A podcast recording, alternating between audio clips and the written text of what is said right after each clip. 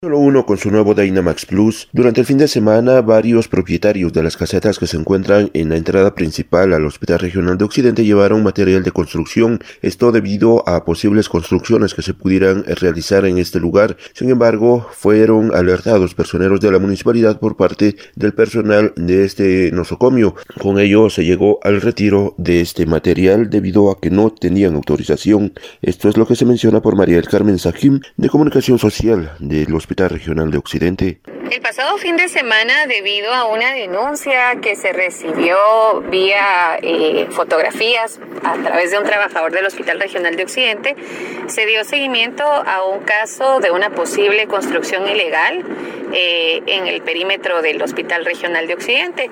Debido a ello, pues las autoridades de este centro asistencial se comunicaron a la municipalidad de Quetzaltenango para verificar la situación.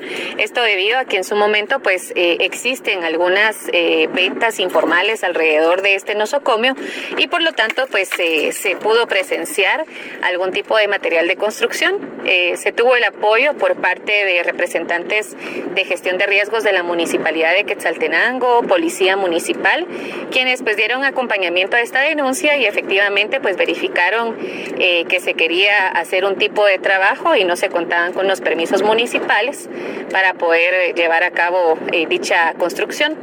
Eh, por ello pues también las autoridades agradecieron las gestiones de la municipalidad y pues estarán siempre en observancia de estos procesos derivado a que pues son locaciones que se ubican alrededor del Hospital Regional de Occidente, pero que en su momento pues también estamos tratando de velar por esos espacios públicos eh, que de alguna manera pues son parte de la jurisdicción municipal, pero pues eh, dimos el seguimiento a la denuncia por parte de, de, trabajadores del hospital que constataron esta situación el pasado fin de semana. Con esta información retorno a cabina. ¿Qué gasolina te da más rendimiento?